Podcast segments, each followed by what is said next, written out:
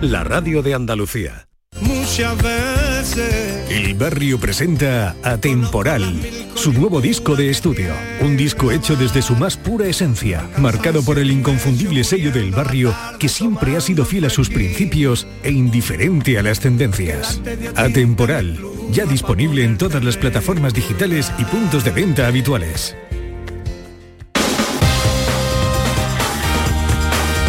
En Canal Sur Radio, gente de Andalucía, con Pepe da Rosa.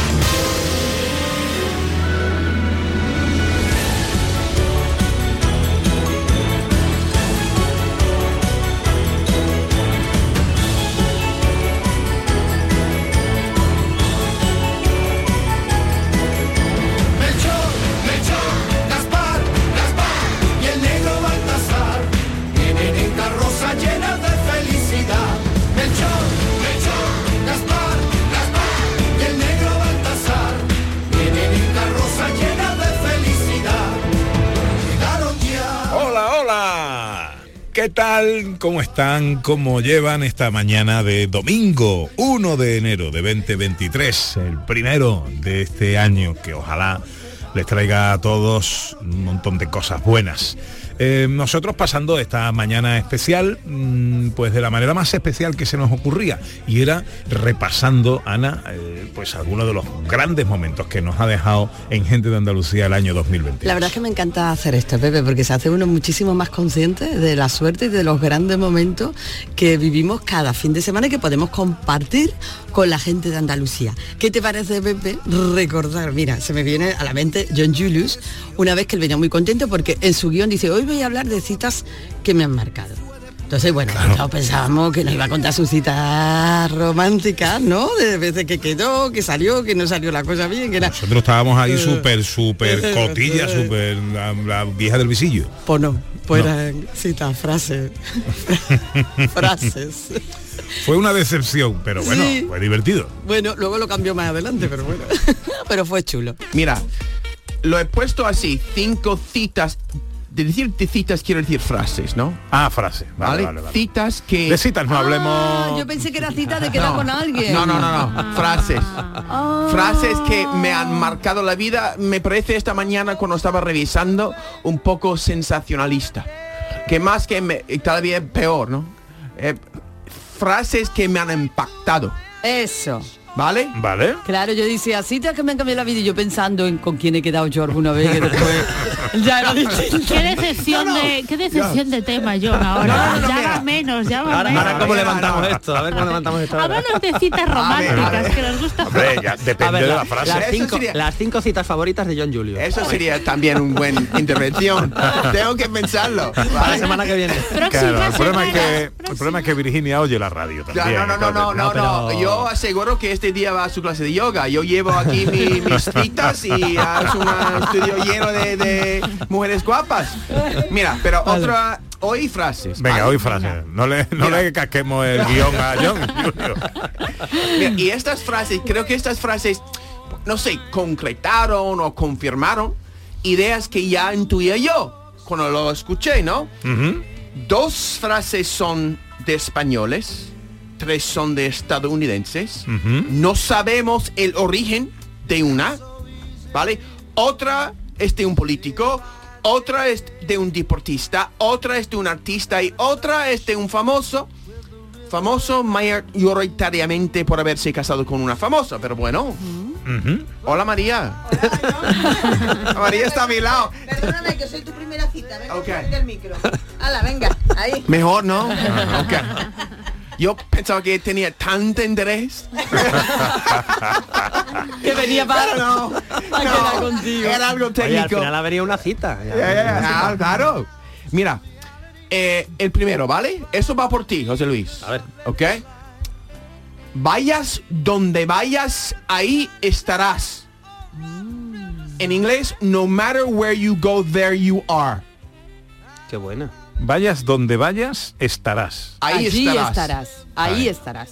La primera vez que lo escuché fue en la película Las aventuras de Buckaroo Banzai ¿De de quién es? Jeff Goldblum, Ellen Barkin. ¿Recuerda a Ellen Barkin? Claro. Muy Por guapa. supuesto, una rubia de los 80. Sí, ¿no? Sí, claro, claro. De- y hay, porque hay tanta verdad en esta frase, porque no podemos escaparnos de la cárcel que somos. Vayamos donde vayamos. ¿Me está mirando, Ana? No, no, que tiene toda la razón. Que Sí. yo sabía otra versión de esa. Sí. Que si un poco ¿Cuál, cuál? mm, así más de eso.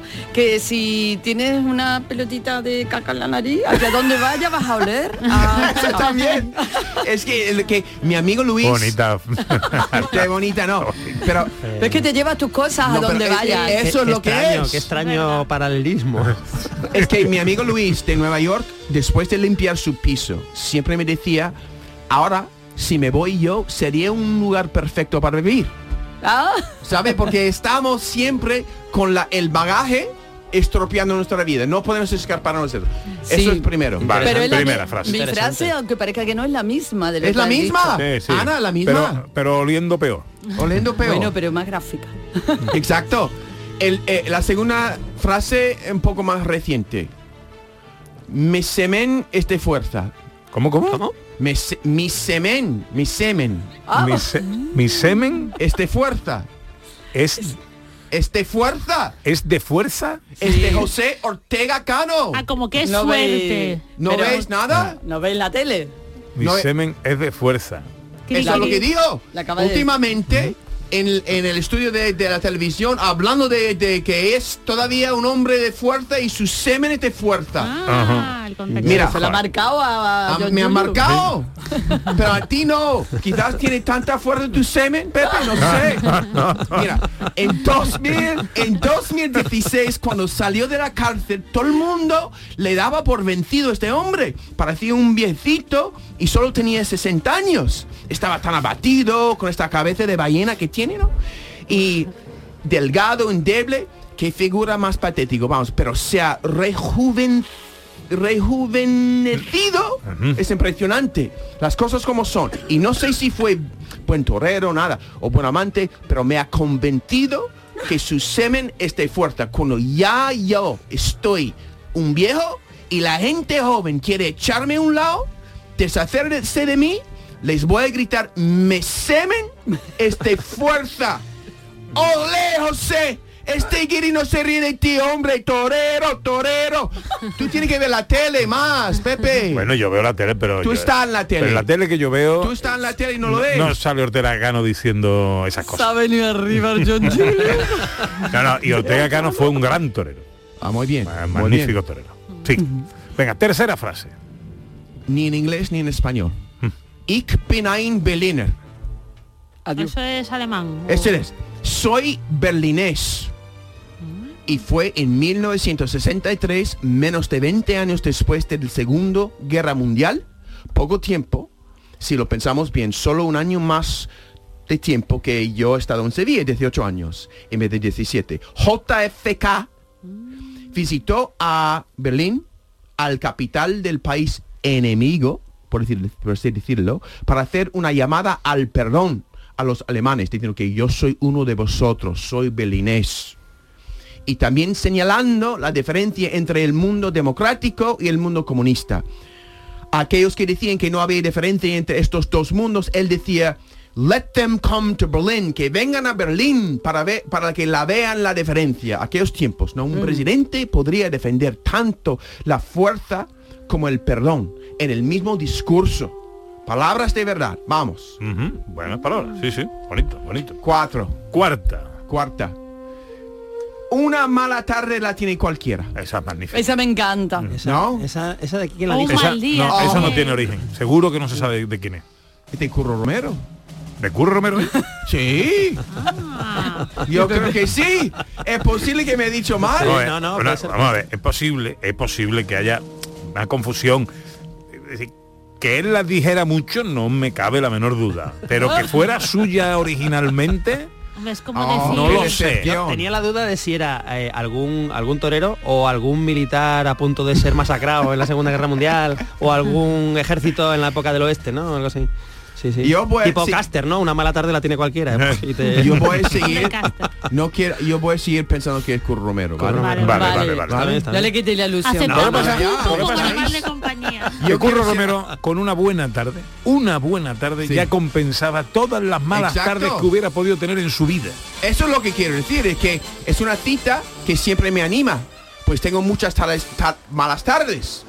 Claro. Me decepciono. Entonces, una cita, esta cita, si yo, yo soy una persona que a veces regocijo en mis fracasos. Esta cita no me deja, ¿sabe? Entonces, gracias maestro. bueno. Es tuyo, ¿vale? En la quinta. Quinta frase. La quinta, ¿vale? Eso es de... bueno, eso es, ¿vale? El no, es un de, de un deportista. El 90%, el 90%, fíjate en esto, de béisbol es mental y la otra mitad es físico, mitad. 90%, mitad. Estoy- me he perdido.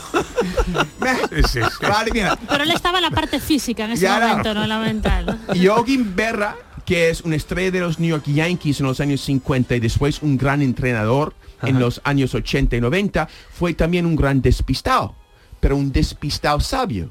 Inventó muchos refranes sin querer y este es el más famoso.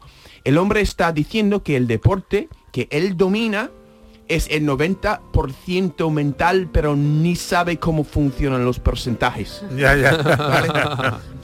Pero creo que la cita funciona porque es verdad que los deportes o cualquier actividad en la que tenemos que vivir del momento o el momento para tener éxito es mental, no en el sentido de capacidad de inteligencia, sino de control mental, de no dejar que los pensamientos negativos nos hunden. Me gusta, me Así gusta. es. ¿Eh? Me gusta, me gusta también, me gusta. Me O sea quedo, que el día que dijo la frase, pues estaba aplicando la de Curro Romero, de una Yo- mala tarde la tiene cualquiera. me quedo, No. me quedo con la de una mala tarde la tiene La cualquiera. ¿eh? cualquiera. Esa me Sí. Oye, Vamos. ¿y vosotros ¿tenéis alguna Sí, cita. Cita? mm, Uf, a- lo que pasa es que la mía Sí. es muy densa comparado con lo de es de fuerza que ha dicho No, no, pero dila, que la compártela. de el esfuerzo solo Mi es útero es de fuerza. Eh, Bueno, eh. Una, creo que es de Ortega Gasset, que es el esfuerzo, solo es esfuerzo cuando empieza a doler. No sé si la habéis escuchado. Dime otra vez. encanta, Ah, qué buena. También. El esfuerzo solo es esfuerzo cuando empieza a doler. Y esto viene muy bien en esos momentos que estamos como súper saturados, Sí. a lo mejor delante del ordenador diciendo, "Uf, no puedo más, no puedo más. Y dices tú, a ver, realmente estoy Sí. esforzándome, Es ¿vale? No, no tiene nada más que esto, ¿no? No, Eh, no, duele, sí. pero- A mí me gusta la de Gloria Fuerte, la de ¿Cuál? todo sirve y todo se aprovecha, de un cuerno se saca una percha. Ay, Todo es útil, vale, todo se aprovecha, de un cuerno se saca una percha. A mí hay una de, de Woody Allen que me encanta, que le- en una rueda de prensa le preguntaron, porque trataba el tema de la muerte, ¿no? Y dice, ¿y usted qué opina de la muerte? Y dijo Woody Allen, estoy totalmente en contra. A mí, a mí una vez eh, me dijo, un- yo no sé el origen, pero me la dijo un amigo. Me dijo dos que me sirvieron, ¿eh? porque voy al, al origen de John, ¿no? Frases que te sirven. Eh, una que dice, lo urgente no deja ver lo importante. Mm, eso es muy interesante. es muy de Paulo Coelho, Muy ¿eh? sabio. Muy de frase, buena Coelho. Y otra que dice, lo que no es necesario hacer, ojo a la frase, lo que no es necesario hacer, es necesario no hacerlo. Lo que no es necesario hacer. Es necesario no hacerlo. Sí, no, A estoy veces de acuerdo, totalmente. Perdemos el tiempo en chorradas, Sí. en tonterías. Correcto. Eso es muy sabio. Porque sí, muchas veces es una manera, yo siempre digo esto a mis alumnos, que tienen que fijar en lo importante, que no, no desperdiciar tu energía en tonterías. Es que muchas veces pues la gente pone tanto esfuerzo en una cosa que no, no va a ten- no dar No ningún fruto. Ah, escribáis. ¿Cómo era la del pájaro esa de el pájaro canta? El pájaro no canta porque esté contento, está contento porque canta. Esa es muy bonita. Esa es buena. Ah, Esa, esa es de esa es de Bernabé Tierno, un psicólogo eh, que colaboraba en un programa de radio de cadena nacional en el que yo estaba también hace algunos años. El pájaro no canta porque esté contento, está contento porque canta. Que la alegría se Sí. curra, vamos. Sí, también. efectivamente. Uno es dueño de su propia felicidad. Llegaron ya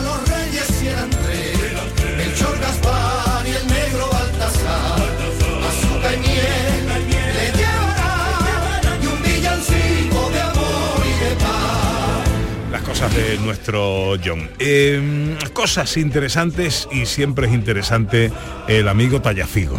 Siempre interesante. Que, bueno, hay que ver cada vez que viene la cantidad de cosas que, que- que que aprendemos con él, ¿no? Y en esta ocasión vino a hablarnos de un libro, un libro que se llama Los tres jóvenes de Sanlúcar en la primera vuelta al mundo. Es el maestro Manuel Romero Tallafigo, que es una especie de, de- fetiche para nosotros. De archivo, biblioteca andante, un mar de sabiduría. Vamos a recordarlo. Tenemos a un invitado que nosotros queremos mucho. eh, eh, pues es casi un, un, un- un manual de consulta de referencia cuando hablamos de historia, cuando hablamos de tanto que hemos hablado de Pigafetta, de Magallanes, del Cano, en la gesta durante estos tres años. Y traemos un libro, profesor, Los tres jóvenes de Sanlúcar, es una trilogía, Los tres jóvenes de Sanlúcar en la primera vuelta al mundo. que ha escrito efectivamente Manuel Romero Tallafigo, que además es eh, catedrático de, de la universidad, investigador de- de- del archivo de India y, y ahora ha estado con Magallanes, pero antes estuvo con Colón también. ¿Te acuerdas que, vamos, que él realmente ha tenido contacto con los grandes hombres de, de la historia que, que tiene que ver con Sevilla, con Andalucía, con España y con el mundo? Profesor, eh, ¿quiénes son estos tres sanluqueños? Estos tres sanluqueños, primero la trilogía lo hemos hecho tres sanluqueños. Cada uno ha escogido un autor. Son, uno es Diego de Arias, hombre de armas, un, un tío que se ganaba la vida en el siglo XVI con las armas. Ajá. Y yo pongo ahí en la novela que Magallanes se fió de que era muy buen manejador de armas, que era un hombre leal, que era un hombre mm, fiel, que era un hombre que entendía de caza, que era un hombre que con muchas veces, y los cogió como criado suyo, tanto que lo mandó a Puerto a llevarle a su hermana la escritura de la finca que le dejaba. Y lo hago yo hacer un viaje a caballo por toda Extremadura, en fin. Para llevarle una escritura, ¿eh? Ya ves que entonces había poca cobertura Claro, con se los móviles para mandar un... Se necesitaban además hombres de armas porque igual luego paraban en un paraje de- desértico y tenían que buscar comida, tienen Sí, que sí. buscar, tienen que llevar cazadores, ¿no? Porque tienen que ponerse a buscar alimentos para poder Además, decía Alfonso X el Sabio que para ser un buen hombre de armas no había que arrugarse ante la sangre. Y por eso que los hombres de armas o procedían o eran carniceros, eran muy buenos hombres de armas. Este era, iba con su padre a las almadrabas de atún de Conil. Y dejándose esa fuerza, y, porque no tenían que, que- que temblar ante la sangre. Y a este muchacho lo hago yo también, que su madre era del coto de Doña Ana, era guardesa allí con su padre, y entonces aprendió también el arte de la caza. Y cuando tú matas a un animalito, el que caza ya no, no lo siente tanto como el que no caza. Claro, claro. Entonces, por eso lo hago hombre de armas. Y él, y entonces Magallanes lo coge como criado suyo, como criado suyo, en una cacería que yo hago que se haga en el Coto de Doñana, en que va el Ruiz Faleiro, y en una parte él se va a, cazar ciervos, en fin. Yo hago un. Porque yo como historiador sé muy bien el ambiente de la época, sé muy bien el ambiente de la época. Sé muy bien, por ejemplo, había estado hablando de música, y por ejemplo, pues yo hago que los marineros por la tarde uno lea un librito de Marco Polo en voz alta, que era la radio de entonces, uno leyendo en voz alta y los demás escuchando, y los demás escuchando, y por ejemplo uno que tocaba la vihuela. Es muy curioso que en las expediciones yo he visto que para pagar en la aduana declaraban lo que llevaban y casi todos llevaban un perrito, porque claro, esta gente se echaba a dormir que le vigilaba las cosas. Otros llevaban una vihuela, es decir, que se pondrían a tocar la vihuela, cantarían, compraban ahí en la plaza de San Francisco pliegos con romances y con letras, que eh, eso, porque hay que- tenemos que pensar que sin radio, sin televisión, sin, sin móvil, tantas horas en claro. el Pacífico, Dios mío. Tres Sin meses. nada que hacer. Eso sí que fue un, un confinamiento. Pero Bueno, esta gente... tres años, profesor. Bueno, ya sí, claro, claro. Pero por lo menos los tres meses del Pacífico, Eso. imagínate ahí, que además que hubo un tiempo que no hubo ni, ni Sí. viento, ¿no? Y estaban ahí parados, no, no. Entonces la radio era uno que leía en voz alta. Con que supiera leer uno, todos los demás escuchaban. Eso lo dice el Quijote también. El Quijote hay una escena. Hay una escena de una venta de la Mancha en que la gente están allí escuchando. Es el programa de la radio que yo de chiquillo escuchaba, pero en aquella época no había radio. Y entonces la novela que hemos hecho, por cierto, somos tres sanluqueños, eh, lo que hemos intentado darle vida a una cosa de los archivos, porque los archivos son maravillosos. Los archivos lo único que me dicen a mí que Diego de Arias, hombre de armas, criado de, de Magallanes, hijo de fulanito, de Menganita, que ganaba tanto dinero, nada más. Y yo con eso, con lo de hombre de armas, ya he montado todo lo que tenía que montar. Que Y sabía sabe mon- hasta cuándo vivió, ¿no? Sí, o sea, sí. tú sabes que no llegó de vuelta, sí, ¿no? porque se quedó en allí, se quedaron cuatro. Se quedaron cuatro. Y entre ellos estaba este San Lucas. Se quedaron cuatro en, Fili- en Filipinas. En, en las Molucas, en Tidore. ah, cuando ya fueron a las Molucas. Porque no se habían vendido algunas cosas y se quedaron allí custodiando y para que aprendieran el idioma.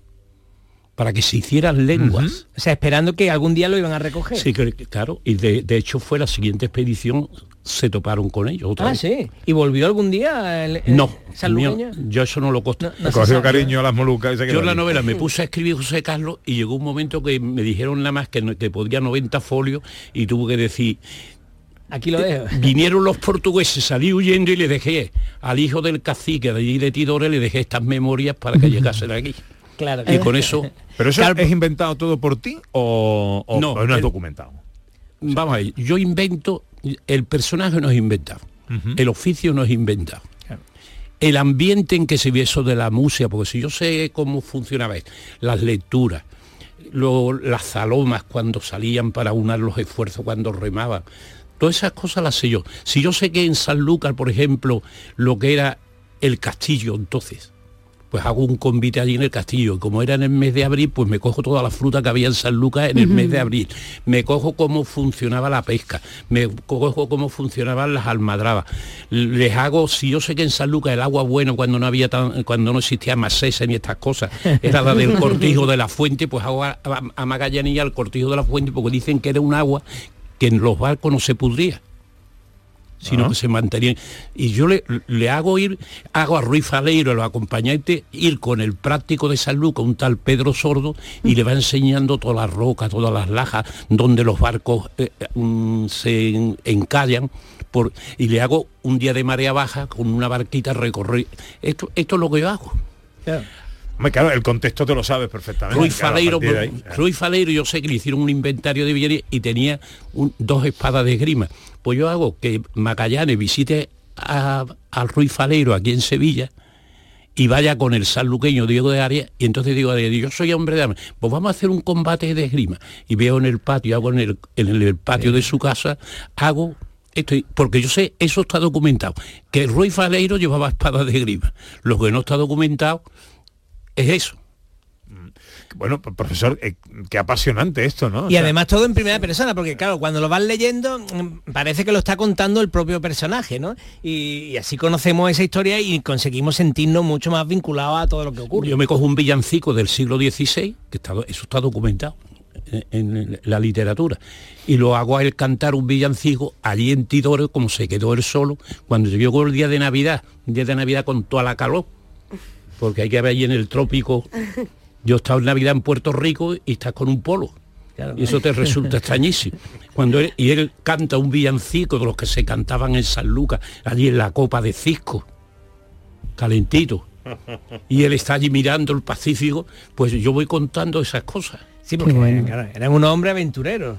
Mm, No, los, los archivos son maravillosos. Y este Hablan- de Sanlúcar además estaba en Sevilla, ¿no? Cuando eh, o sea, Claro, por- es que el- porque Magallanes lo, lo- lo capta aquí en Sevilla. No, lo captan en San Lucas, En po- San Lu- porque fue a San Lucas a ver qué producto había allí, cómo era la sal que se sacaba de las salinas de San Lucas, porque la sal era un producto importante, cómo eran las conservas de pescado, Ajá. cómo se hacía el pescado seco. Todo eso un buen navegante lo sabe porque luego cuando llegaron allí a la Patagonia, pescaban pez y tenían que secarlo para tener pescado seco. Y yo hago que los sanluqueños lo aconseje, que le digan que lleve mucho esparto, que el esparto absorbe el olor del bacalao, del pescado seco.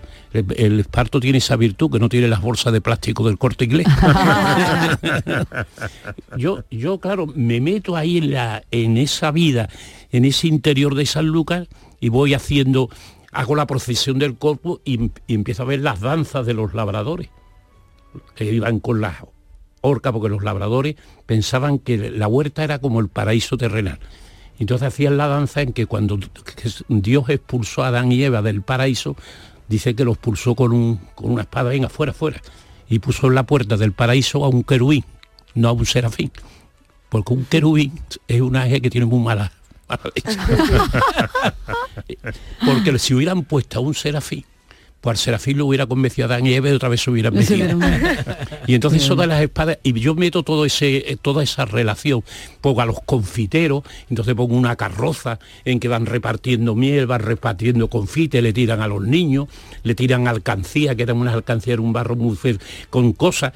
O sea, yo me he cogido todo lo, lo que es histórico, por ejemplo, el despensero y el trinchador de carne de los duques, que se iba con el cocinero a comprar la carne y decía, no, esa pieza no, que esa no se trincha bien. La otra, pues ese trinchador lo hago yo en el convite allí, pues, cortando la carne, contabilidad y los pajes llevando la carne, el, Bueno, el bueno. botiller. O sea, todos esos cargos los he visto yo en la historia. Lo que pasa es que yo les, los hago vida y, por ejemplo, yo digo, pues si hacía mucho calor, pues hago que Magallanes alquile una casa en San Lucas para que se vaya a su mujer preñada durante el mes de agosto allí.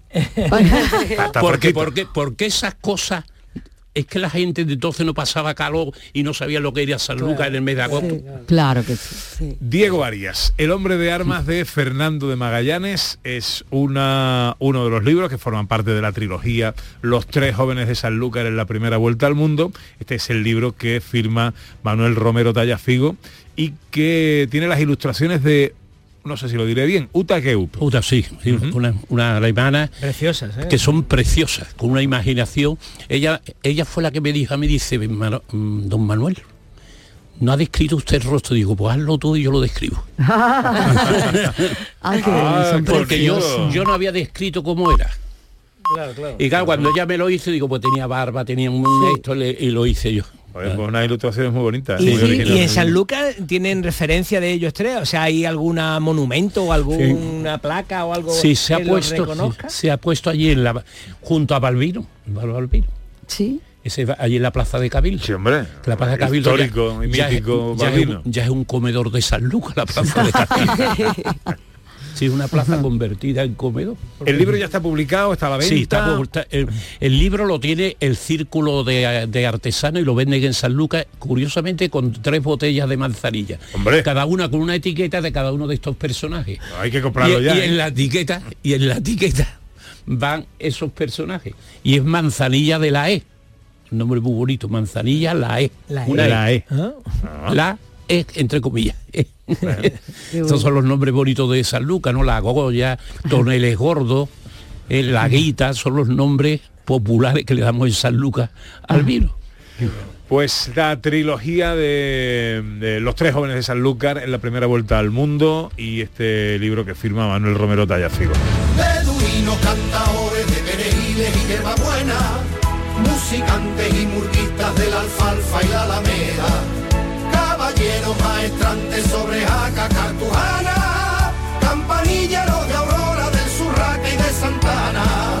Y seguimos paseando por Andalucía a través de la radio y a través de todo un año de gente de Andalucía este 2022 que nos ha dejado grandes momentos. En nuestra hora viajera nos ha dejado grandes escapadas. Grandes escapadas, difícil escoger mm, una porque en todas aprendemos y conocemos cosas mm, de, nuestro, de nuestros pueblos, ¿no? de, de nuestros lugares. En este caso nos vamos a los montes de Málaga, a un lugar que se llama Casa Bermeja. ¿Y por qué se llama Casa Bermeja, Pepe? Lo pues- aprendimos allí, ¿verdad? Sí, con Sandra Rodríguez nos remontamos a los tiempos después de la conquista, la reconquista de los reyes católicos eh, y a la tierra con la que se fabricaba aquel cortijo, con el que se fundó la ciudad. Y ahí nos fuimos a viajar y a conocer todo lo que hay que ver en Casa Bermeja. En nuestro paseíto por Casa Bermeja, ¿qué contamos, Sandra? Bueno, pues nuestra primera parada en la historia es al año pasado, a febrero del año 2021, que es cuando la revista National Geographic Historia y otros medios de comunicación se hacían eco de un descubrimiento ocurrido en Casa Bermeja en el año 2020. El hallazgo de un enterramiento neolítico en la zona conocida como Piedras de Mitra. Al parecer, un vecino avisó a las autoridades indicando que había encontrado restos óseos en la zona y al acudir allí se vio que era un enterramiento antiguo. Tras una intervención de urgencia por parte de los arqueólogos municipales, se descubrió que era un enterramiento del, neolítico edad del cobre, es decir, que tiene unos 5.000 años de antigüedad. Al excavar se encontraron cinco enterramientos con sus respectivos ajuares funerarios, esto es importantísimo, hachas de piedra, cerámica y un hacha de cobre, que en aquel momento era solamente para gente rica, ¿vale? Porque era un elemento de, que no, no estaba a disposición de todo el mundo. Los arqueólogos además cuentan que es posible que en la zona se encuentren otros abrigos que hayan sido utilizados como enterramientos en la prehistoria, con lo que en pleno siglo XXI Casa Bermeja cuenta todavía con secretos que revelar que van a seguir aportando datos muy interesantes para el estudio de la historia.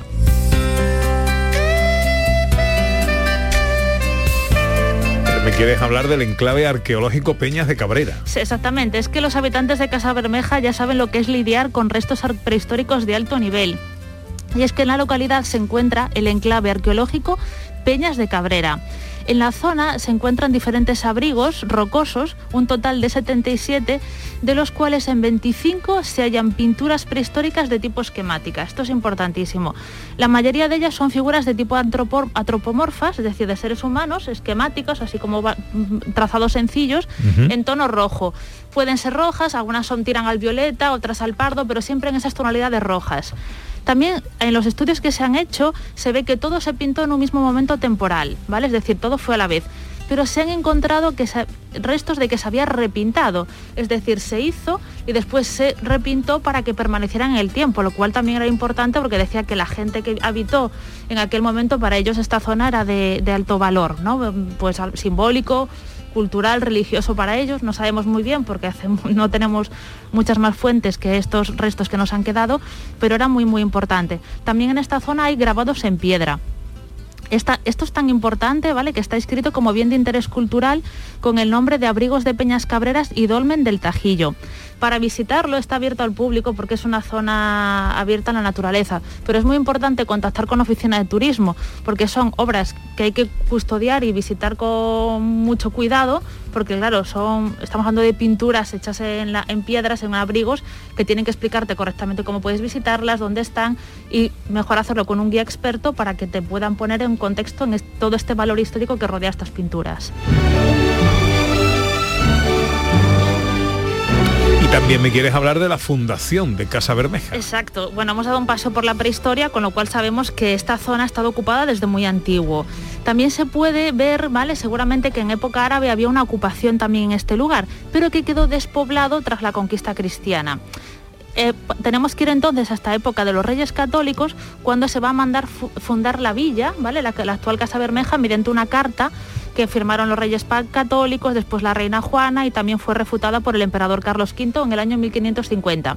La carta se conserva y está íntegramente custodiada y se puede conocer en la página web del Ayuntamiento de Casa Bermeja. Es muy curiosa y es muy larga también, ¿vale? Pero os voy a leer un trocito que, bueno, a mí me llamó la atención y que es muy, muy curioso, además, sobre todo por el idioma en castellano antiguo del, año, Sí. del siglo XVI, ¿no? Dice así, me fue hecha relación que en el campo de cámara y término de dicha ciudad, dice que hay más de ocho leguas en largo que estaba despoblado, que no había en el lugar alguno y convenía mucho que en lugar más convenible que en el dicho campo hubiese, se hiciera y poblare un lugar especialmente donde dicen Casa Bermeja, porque allí dicen que había habido lugar de población en tiempos de moros. ¿Vale? La carta es así en este idioma y se puede conocer. Esto también es curioso porque hay una leyenda, que es leyenda, que dice que Casa Bermeja, lo- ese nombre lo puso la reina Isabel la Católica, que vio el sitio y dijo, oh, qué Casa Bermeja, ¿no? Pero aquí podemos ver que ya en, el pasado, antes de la fundación de la villa, ya se conocía la zona como Casa Bermeja.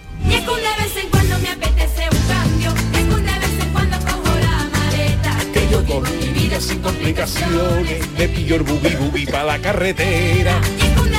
Y en Casa Bermeja hacemos una primera parada. Ana Carvajal. Bueno, una primera parada que nos va a llevar a un montón de sitios y a conocer Casa Bermeja y su entorno de una manera muy especial. Hacemos esta primera parada en la agroaula La Moeda. Sergio Barrera es uno de los socios. Hola Sergio, buenos días.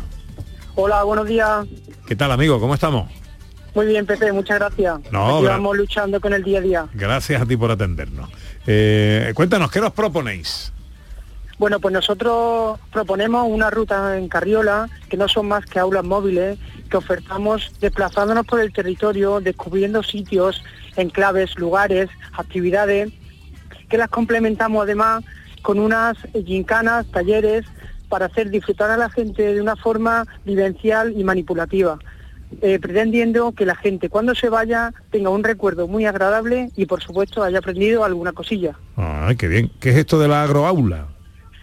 Bueno, pues es eh, una empresa que se fundó con cuatro, con cuatro socios con origen igual al de la Reconquista de Casa Bermeja, con origen de Córdoba y origen de, de Málaga, y nos eh, teníamos inquietud por el, bueno, por, por el campo, el despoblamiento rural y las ganas de, dar una vuelta de tuerca a esa rentabilidad de este olivar tradicional que tan difícil es luchar por él en los tiempos que corremos.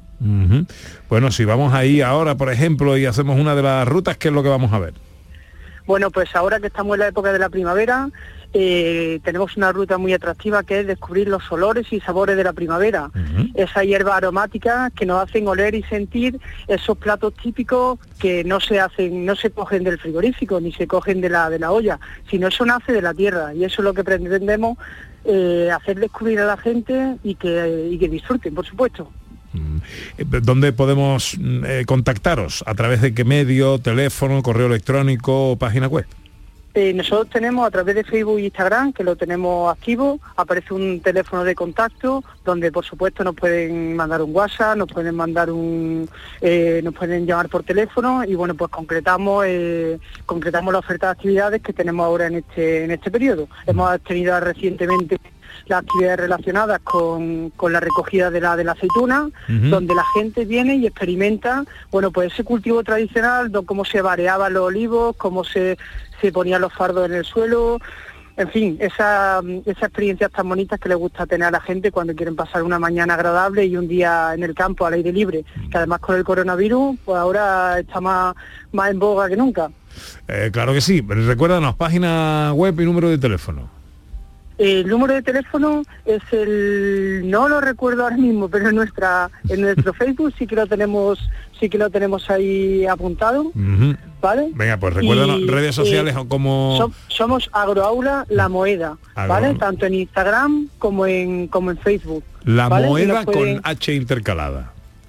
Sí, por supuesto, Agroaula La Moeda con con H intercalada, ¿vale? Y ahí por supuesto nos vamos nos puede localizar, además es muy es muy visual porque aparecen fotos de la última de las últimas rutas que hemos tenido que hemos ido haciendo. Hay una de la aceituna de mesa donde se ve como los escolares eh, han- disfrutan muchísimo recogiendo ellos la aceituna con haciendo las recetas de la aceituna de mesa. Y bueno la verdad es que que sí con una experiencia muy agradable Pues es una manera en esta primera parada que nos propone Ana Carvajal de conocer Casa Bermeja también en contacto directo con la naturaleza. Eh, las rutas que nos propone Agroaula La Moeda. Apuntarlo así, buscarlo en, en- a través de internet. La Moeda se escribe con H intercalada. Sergio Barrera, gracias por atendernos, amigo. Gracias, te doy el teléfono Pepe que lo tengo ya mano. Ah, venga, venga, la has buscado. Venga, estupendo. Venga, Dímelo. hay que ser rápido. 660 638 300. 638 6, eh, 660 638 300. 300 660 638 300 Sergio, Correcto. un abrazo muy fuerte, amigo mío. Un placer y muchas gracias por invitarnos. Un abrazo fuerte.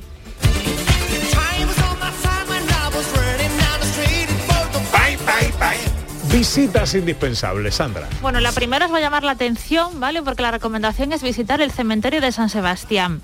Este cementerio está declarado como monumento histórico artístico y es bien de interés cultural desde el año 2006. Es precioso. Está compuesto por un conjunto de panteones, además todos encalados en blanco y que se construyeron según la arquitectura popular de la época. Entonces son preciosos. Esto se ve desde la por la autovía que va hasta Málaga, se ve el- el- desde esta autovía este cementerio y había una leyenda, se contaba, que los muertos se enterraban de pie por la forma que tenían los nichos, pero no es cierto, ¿vale? Simplemente porque visualmente parece que todos los nichos son alargados, pero es un frontón que tiene cada uno de, cada uno de estos enterramientos y que da esa sensación óptica. Es maravilloso y nuestra primera recomendación es el cementerio de San Sebastián.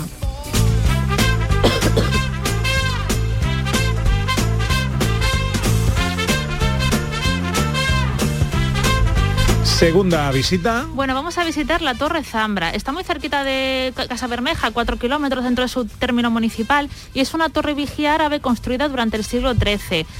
No solamente es bonito la estructura arquitectónica de la torre, sino que además tiene unas vistas increíbles, ¿vale? Desde allí se puede ver parte de la provincia de Málaga, parte de la provincia de Granada y parte del norte de África, es decir, impresionante.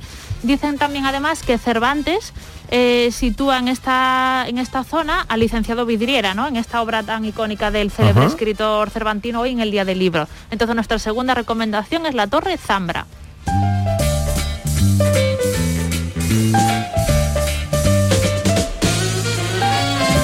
Y la tercera visita. Bueno, la tercera visita vamos a estar ya en el casco urbano de Casa Bermeja y vamos a conocer la iglesia de Nuestra Señora del Socorro. Esta, es, es preciosa, está edificada antes del, sig- del año 1500, pero tuvo remodelaciones posteriores.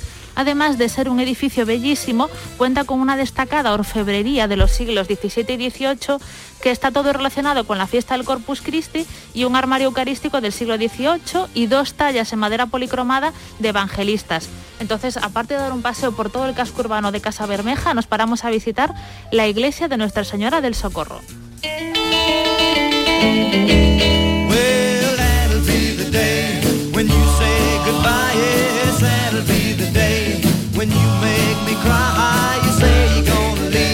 Pues esas son las visitas indispensables que nos recomienda nuestra historiadora Sandra Rodríguez en nuestra escapada a Casa Bermeja, Cementerio de San Sebastián, la Torre Zambra y la iglesia de Nuestra Señora del Socorro.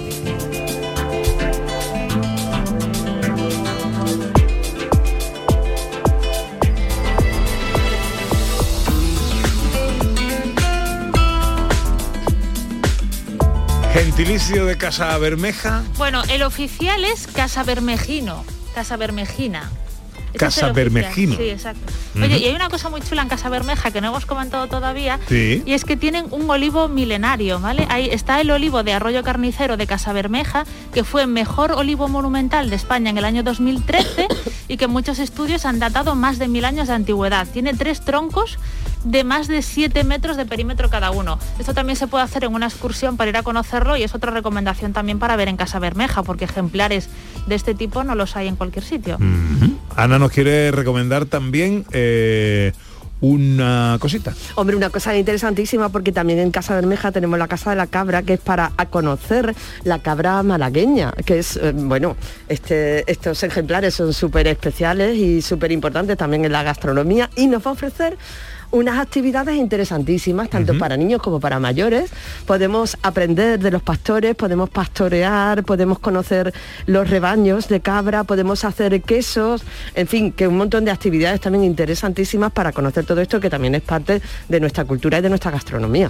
Pareciera que los nostálgicos surcos de un mar interior en la noche de los tiempos fueran a abrazarse justo en el lugar en que yergue blanco y bermejo el pueblo. Sin embargo, se alejan contando sus historias, que son la historia lejana reciente de este lugar, nuestro destino Andalucía de hoy, Casa Bermeja. La que revive a la poesía en cuanto el día se muere.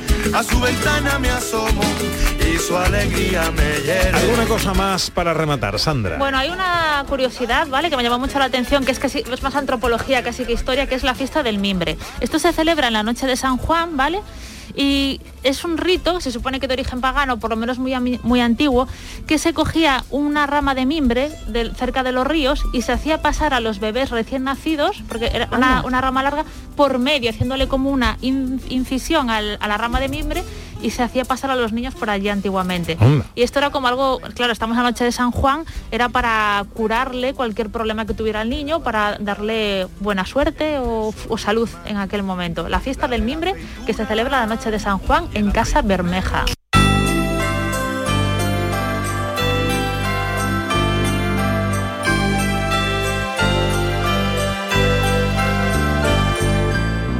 Y vamos a terminar este paseo por el año 2022, este programa especial de hoy, de Año Nuevo, con una mujer que ay, yo particularmente quiero mucho. Yo también la quiero y la admiro muchísimo. Estamos hablando de Isabel Fallo. Estuvo con nosotros ya en una fecha cercana al Rocío. Sí, ya quedaba muy estaba- poquito. Quedaba nada, ya se estaba preparando efectivamente para ir para allá y además fue justo el día después de la boda de su hijo con Laurita, con Sí, Laurita con Gallego. Laura Gallego. Y como no, teniendo aquí Isabel Fallo, no podíamos dejarla ahí sin que nos cantase en directo. Me mires como buscando la culpa, que solo vengo hoy de pasear. ¿A qué te gusta más cantarle? Lo has dicho perfectamente tú al principio. A todo lo que lo que lo que tenga, lo que emocione, el desamor, el amor, el rocío, a todo, a todo lo que nos mueve las emociones. Todo tiene una, una canción. Es distinto cuando uno eh, escribe, piensa cómo va a decir lo que escribe y además le pone la música y luego además lo canta encima de un escenario. Cuando lo tiene todo así arrebujadito, es mejor expresar las cosas. Hombre, a mí me parece que es una forma de comunicarte fantástica. Yo cuando descubrí que, que también eh, se puede comunicar fantásticamente a través de la música, eh, por supuesto la palabra, es que es genial. Cuando tú ves la, la cara de la gente, cuando tú estás cantando una canción que coincide con la emoción del que te está escuchando, es algo impagable. Es algo impagable, tú lo sabes. Eh, Es así como, como surge, o sea, eh, el proceso creativo, te pregunto. Ujú. Eh, dices, venga, voy a cantarle algo al Rocío. Te sientas en tu mesa y, y te pones a escribir o pasan cosas que son las que mira. espabilan los sentidos. Es muy curioso porque el primer camino que yo hice con el Rocío eh, fue con Cama, con la hermandad de Cama, una hermandad pequeñita, preciosa. Mi hijo Julio tenía seis años. Y, y claro, yo hasta entonces no conocía el Rocío, no había escrito del Rocío Mm. nada. Y de vuelta del Rocío escribí mi, mi primera sevillana. Escribí las cuatro sevillanas de... eh, ah, porque eso, eso eh, fue muy curioso. Antes de ir al Rocío presentaba un disco en Gines, Alfredo Santiago, que es el autor de Los Pinos del Coto, y me puso una dedicatoria, que era un, un disco de vinilo, me puso, cuando vayas al Rocío, mira los ojos de los rocieros.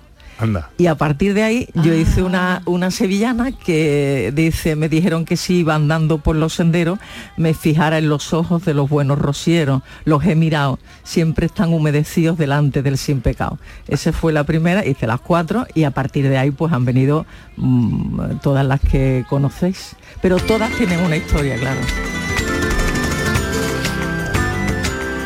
Ya se aproxima el rocío, tú no lo puedes negar.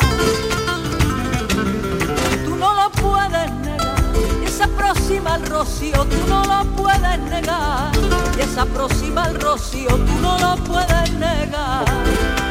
Esta la hemos cantado nosotros alguna vez. A ver, por favor. Pues esta también tiene su historia porque tengo una amiga que trabajábamos eh, juntos, yo estaba en un estudio de arquitectura y ella trabajaba en Sevillana, muy cerca. Y esta palabra de uno de esta de rociera, increíble, y le cambia la- le cambia la- el ánimo, anda distinto. ¿eh?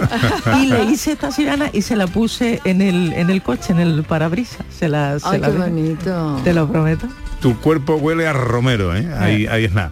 Tú ya te has hecho rociera, rociera, claro. Yo total, ya estamos preparando, lo que pasa que me lleva un disgusto muy grandísimo porque no me caben las barbas. Me cago en. Qué horror. qué Y eso que qué viniendo de la boda de siendo madrina. Bueno, eh, no, pero he hecho, he hecho yo mi régimen porque me cupiese el, el, Eh, eh. el traje de que tama- estaba más guapa, Laura, Ay, qué guapa, qué guapa, qué guapa. preciosa, la Ideal, de verdad, iban Bueno, guapísimos ya que dos. la has nombrado tú, lo decimos, que el- el- la boda de la que hablamos es la de su hijo con un pedazo de nuera que se ha buscado, que es Laura Gallego. Totalmente. Eh, que ahí no va a faltar la alegría. Oye, una cosa, hablábamos de Rocío y de la... Un besito a Laura, ¿eh? Un besito muy grande Eh, y enhorabuena. y tú, tam- tú sí que has ganado una suegra, Laura. Oh. Tú sí que has ganado una suegra con arte. Eso, Eh. sí, porque cuando la verdad. acompaño con la guitarra nos lo pasamos muy bien, la verdad que sí. Qué alegría. En el Rocío hay un, unas sevillanas que suenan mucho, eh, que se han convertido en un auténtico himno a la amistad. Totalmente. que mucha gente no sabe que es tuya, la sevillana. Es verdad, porque nuestro querido, eh, en paz descanse Mani, que lo- era una persona encantadora, cuando le preguntaban, niño, esto es tuya, ¿no? A ver, digo, Isabelita, esta, Isabelita, esta, esta sevillana de quién es? Como él hablaba, digo, estas son mías. Pues yo las quiero grabar, digo, pues, pues grabarla estupendamente, además la cantaba es fenomenal, muy bien. Y solo. No me digas que me vaya, que yo no puedo sin ti.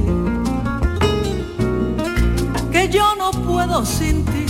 No me digas que me vaya, que yo no puedo sin ti. No me digas que me vaya, que yo no puedo sin ti.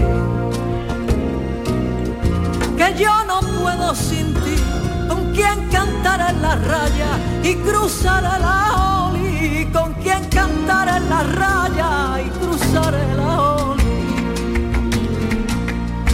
Que si no están los amigos, que si no están los amigos, que si no están los amigos, es como si les faltara la primavera al camino.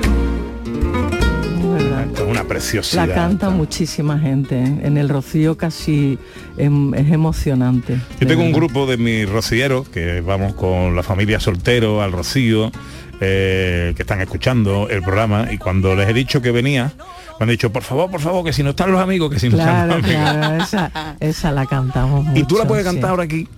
¿Que te ha Oh. traído la guitarra? Sí, pero vamos, si la, la hemos oído, yo canto otra que no O- se o- conoce, o claro, hombre, otra. porque esta ya está más, más que cantada. Yo puedo cantar otra que hice a la Virgen eh, del Rocío, que fue precisamente en el coro de, de Camas. Esto no lo sabe ni ella, que la hermana de Buen Día Romero, la hermana de, de Curro Romero, dice, "Ah, es que vengo de la ermita y la veo así con la, con la miradita para abajo. Y me, ¿sabe? Y le hice esta, le hice esta sevillana. Yo lo, lo.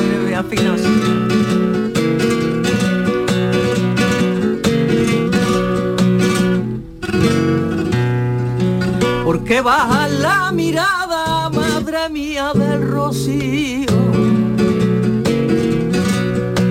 Madre mía del rocío, ¿por qué baja la mirada, madre mía del rocío? ¿Por qué baja la mirada, madre mía del rocío? Madre mía del rocío, si para verme en tus ojos de peregrina venido, si para verme en tus ojos de peregrina he venido. Te da vergüenza, que te da vergüenza, que te da vergüenza, que te da vergüenza, que todos alabemos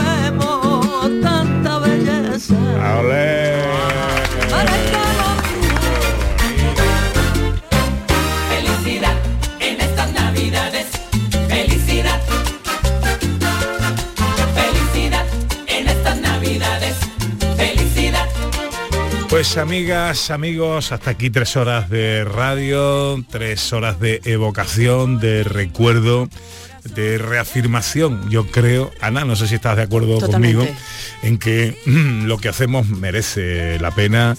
Realmente vertebra Andalucía, eh, vertebra nuestras, eh, nuestras ganas de hacer radio, de nuestra vocación de servicio público y de dedicarle a los andaluces algo de lo mejor que todos tenemos. Así es, si en el día a día ya somos conscientes de eso y ya somos y sentimos que somos unos privilegiados de poder trabajar en esto y llevarlo y compartirlo con todos los andaluces, cuando uno vuelve la vista atrás, los momentos se hacen casi más grandes, ¿no? Y uno es consciente de la cantidad de cosas grandes y de gente grande que tenemos en nuestra tierra. Pues así ha transcurrido. Eh, pasa una buena tarde, Ana Carvajal. Igualmente, Pepe Darrosa, igualmente para todos, que sea un buen, feliz primer día de este año. A todos, gracias por estar ahí. Ahora se quedan con la información en Canal Sur Radio. Nosotros volveremos la semana que viene avistando a sus majestades. Le deseamos lo mejor, un gran arranque de año. Sean felices, amigas, amigos. Feliz 2023 y hasta el sábado que viene, si Dios quiere.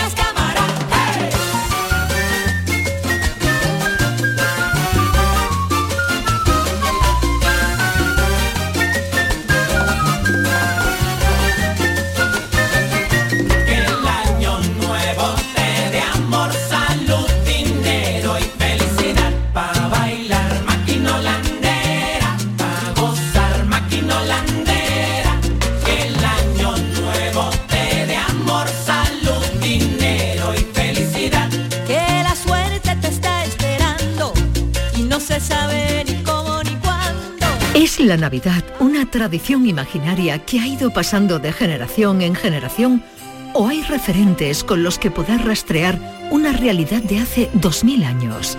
¿Cuánto hay de cierto en todos los elementos que constituyen el universo simbólico de la Navidad? Descúbrelo en la Navidad. Mito o realidad histórica con Juan Miguel Vega. Este domingo desde las 2 de la tarde. Canal Sur Radio. La Navidad de Andalucía.